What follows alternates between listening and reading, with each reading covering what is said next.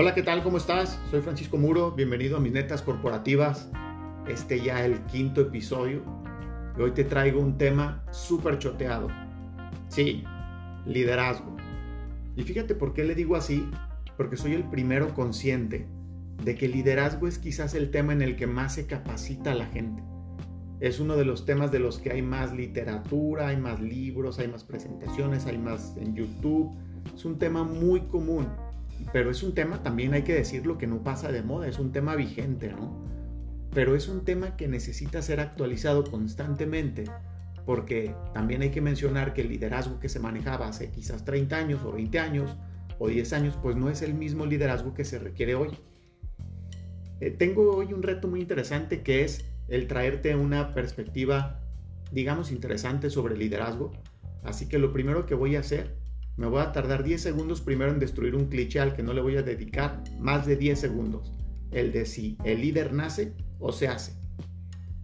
Digo 10 segundos porque es una estupidez decir que el líder solo nace. Está claro que si no creyéramos que el líder se hace, pues no existiría tanta capacitación y contenido sobre liderazgo. Fin de la historia con la parte de esa pregunta. Aquí más bien vamos a empezar a hablar sobre las características de un líder, que tampoco en esta parte es un tema precisamente muy nuevo, ¿no? Y nada que no hayas escuchado. O sea, un líder, estemos de acuerdo todos que tiene que tener visión, o sea, que sea capaz de ver el objetivo al que quieren llegar, el rumbo al que quiere llevar a un equipo, que sea capaz de anticiparse a las necesidades y a los cambios, pues decíamos visión. Segundo, motivación, ¿verdad? Un líder que no sea capaz de motivar definitivamente tendría una carencia importante. O sea, que sea capaz de prestar atención a lo que, a lo que su gente desea y los inspira. Tercero, muy propio del liderazgo actual, ¿verdad? Un, casi un psicólogo, un, gestor de emociones que mantiene el enfoque cuando las emociones son intensas, cuando las cosas y las situaciones son álgidas, cuando se topan con un obstáculo, con un, con un fracaso ahí, cuando la persona trae un problema personal, que pueda ser precisamente ese gestor de emociones y reconducirlo nuevamente para mantener al equipo o al colaborador en curso. Cuarto, que sea un guía, o sea, el líder ese que sí sabe enseñar a las personas cómo desarrollar una tarea de una manera exitosa, de una manera eficaz, y no solamente que pida, ¿verdad? Otra característica que es muy propia de un soft skills, podría decir, es que el líder sea digno de confianza, o sea, que el líder tenga credibilidad, que sea honesto, que muestre su compromiso y que sea muy dado hacia la gente. Un líder osado, que asuma riesgos, que aliente a su equipo a tomar corresponsabilidad, ¿verdad? De lo que intentan y de lo que, de lo que están buscando lograr colectivamente.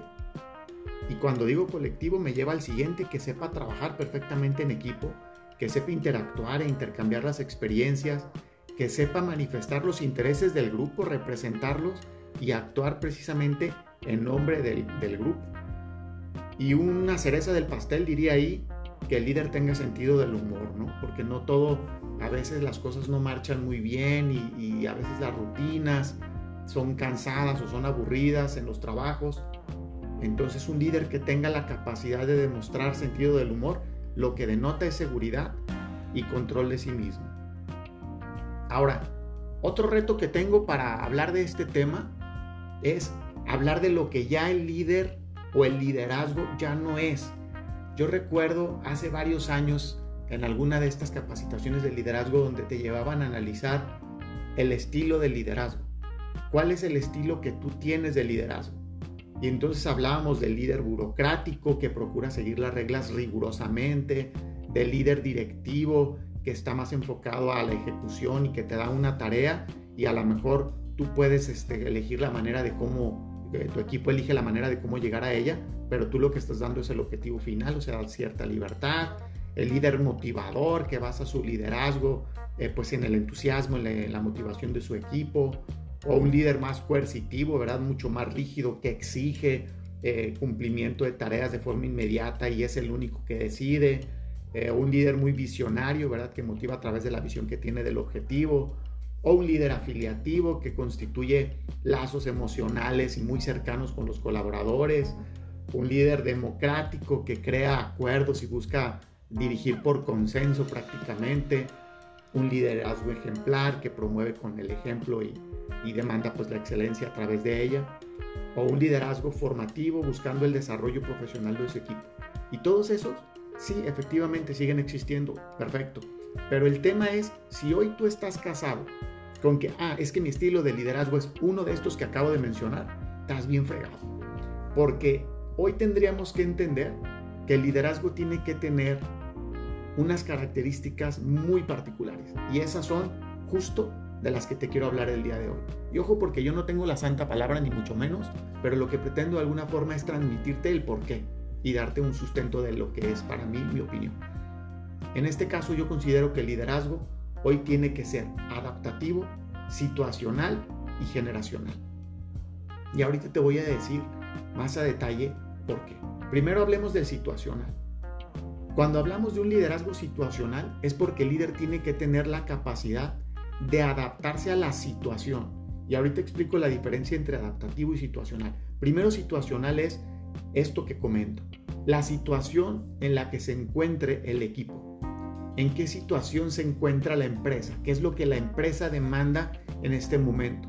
La empresa puede estar en una época de mucha bonanza, si lo queremos decir así, donde a lo mejor está siendo líder en el mercado, eh, donde tiene que sostener ese liderazgo, este, o puede ser que quizás la empresa esté en una etapa de crisis, o sea, algo puesto por completo y que requiere que se apriete, que se ajuste los presupuestos, que se derroche menos el dinero, que se centre mucho más en la productividad.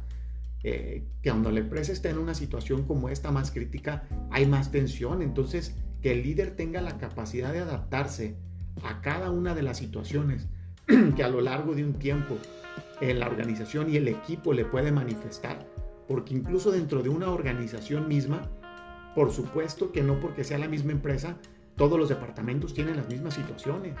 Hay situaciones muy distintas y un, departamento puede estar muy quitado de la pena y muy tranquilo, mientras que otro está completamente problemado.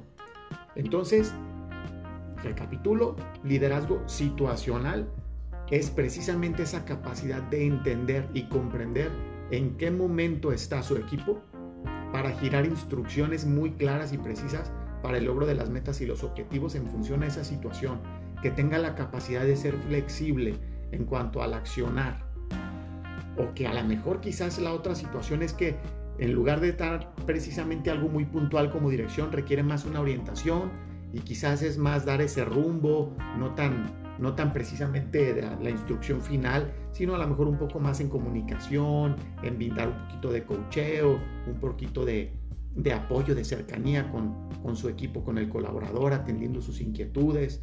Este, y también puede haber otro escenario, ¿verdad? Donde a lo mejor el líder necesita hacerse un poquito más hacia atrás y delegar un poco más, darle libertad al, colaborador para que tome decisiones, ¿verdad? Y se moje un poco, que accione el colaborador sobre sus propias actividades, asignar tareas, pero darles la autoridad también suficiente como para ejecutarla y tomar, tomar decisiones y fortalecer y desarrollar este tipo de competencias en los colaboradores, ¿no? La competencia de toma de decisiones, de la que hablo. Entonces, situacional por eso. Ahora, segundo, adaptativo dije liderazgo situacional, adaptativo y generacional. Ya hablemos del situacional, ahora voy a hablar del adaptativo. Una cosa es la situación y diferenciemos ahora qué se refiere con adaptativo. Y aquí hay una pequeña referencia a la que voy a hacer. Hay un multicondecorado líder militar muy famoso en Estados Unidos, quizás no lo habrás escuchado, pero lo puedes encontrar por ahí, que se llama Norman Schwarzkopf que este cuate es distinguido por sus habilidades como un militar muy diplomático y una capacidad muy alta para manejar la presión. Este es uno de los, de los líderes militares que, que dirigió la operación de eh, Tormenta del Desierto, que recordarás allá en Oriente Medio, eh, la cual pues es considerada una de las campañas más exitosas en la historia militar de los Estados Unidos. Y este cuate decía, hay líderes competentes que al pararse frente a un pelotón, todo lo que ven es un pelotón. Pero los grandes líderes se paran frente a un pelotón y ven a 44 individuos, cada uno de los cuales tiene aspiraciones, quiere vivir y hacer el bien. ¿Cachamos? ¿A qué me refiero con liderazgo adaptativo? Ya no hablo de la situación. Ahora hablo de adaptarte a las características de los miembros de tu equipo.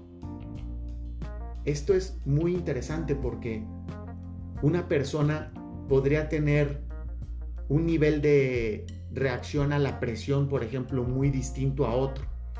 Puede ser que alguien aguanta que le, que le encargues muchas tareas y reacciona muy favorablemente, pero podrías tener otro colaborador que se satura muy fácilmente y que requiere solo que le digas una cosa a la vez.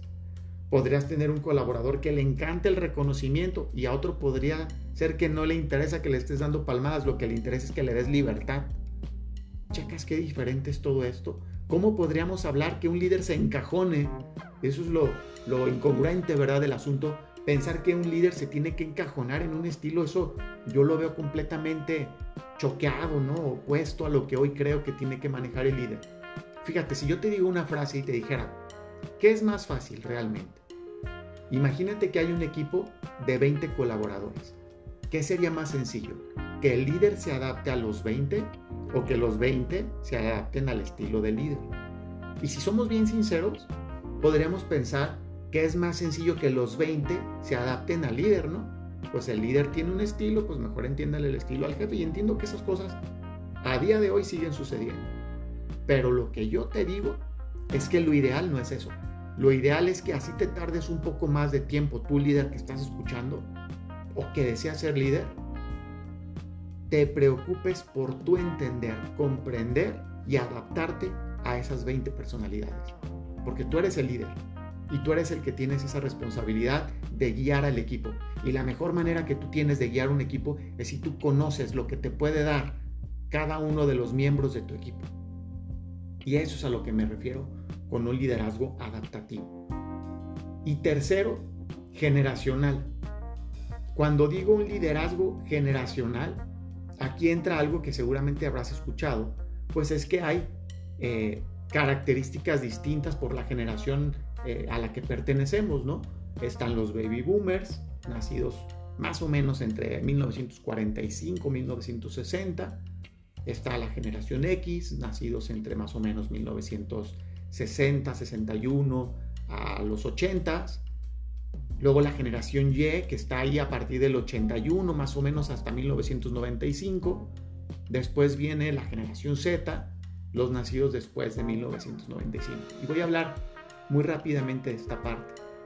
Los baby boomers, los X, los millennials, que decíamos los Y, se le conoce más comúnmente como los millennials, y los Z, pues son también personas que tienen características muy propias de acuerdo a la generación esta a la que pertenecen. Por ejemplo, si hablamos de tres rubros muy generales, por ejemplo, el primero que es visión, el baby boomer era optimista. Eh, pensemos en aquel tiempo de los, eh, los que los jóvenes eran en edad este, hippie, ¿verdad? Se pudiera decir cómo eran, cómo veían el mundo, de una manera optimista. Los de la generación X, su visión muy responsable. Los, los millennials que buscan una certeza a las cosas, se cuestionan mucho más y los Zetas que buscan una estabilidad, ¿verdad? Les gusta un mundo muy estable. Después un segundo rubro, por ejemplo, donde está la parte cultura, donde el baby boomer indaga, el de la generación X pues es, es independiente, autosuficiente hasta cierto punto, el millennial es muy idealista y el de la generación Z por todo lo que le está tocando vivir en el mundo es muy resiliente, por ejemplo. En el ambiente laboral el baby boomer muy leal, si o no acércate a, gente muy adulta, ¿verdad? De estas edades que comenté y esta gente adulta que conocemos hoy de los 50, 60, 65 años, ¿cuántos años duraba dentro de una empresa? El generación X también muy enfocado a su carrera, el millennial mucho más emprendedor y el, generación Z mucho más iniciador. Entonces, fíjate, hay un dato bien interesante, por ejemplo, de los generación Z, o, o también conocidos como Gensers, 70% de los Gensers cree que va a cambiar el mundo. 63% de los Gensers se considera a sí mismo un influencer. Chequen cuántos chavos tienen hoy sus canales de YouTube, sus redes sociales en Instagram, en diferentes redes, en TikTok, etc. todo el mundo se considera o un influencer o un youtuber. O sea, hay datos bien interesantes ahí que nos dicen que precisamente también hay que comprender estas características generacionales. Comprender que no reaccionan igual a la autoridad un chavo que un cuate más adulto que tiene ciertas responsabilidades, que no se motivan diferente, que no ven el mundo de la misma forma. Entonces tú líder, independientemente de la edad que tengas, vamos a suponer que tu líder eres generación millennial o X, por ejemplo, tienes también la responsabilidad de conocer las características de las generaciones. Empápate un poco de este tema. Porque definitivamente ahí es donde tú también puedes ganar un poquito de terreno. Con esto cierro la pinza. Por eso dijimos liderazgo situacional, adaptativo y generacional. Eso es lo que yo creo hoy que es lo requerido por un líder. Si suena un poco más de trabajo, sí, sí, probablemente sí. Pero eso es lo que yo creo que hoy hace a un líder mucho más completo y mucho más integral. Con esto me despido, espero que lo hayas disfrutado, te mando un abrazo y te veo en el próximo episodio. Sígueme por favor en mis redes sociales, que las encuentras por ahí en los comentarios. Hasta pronto.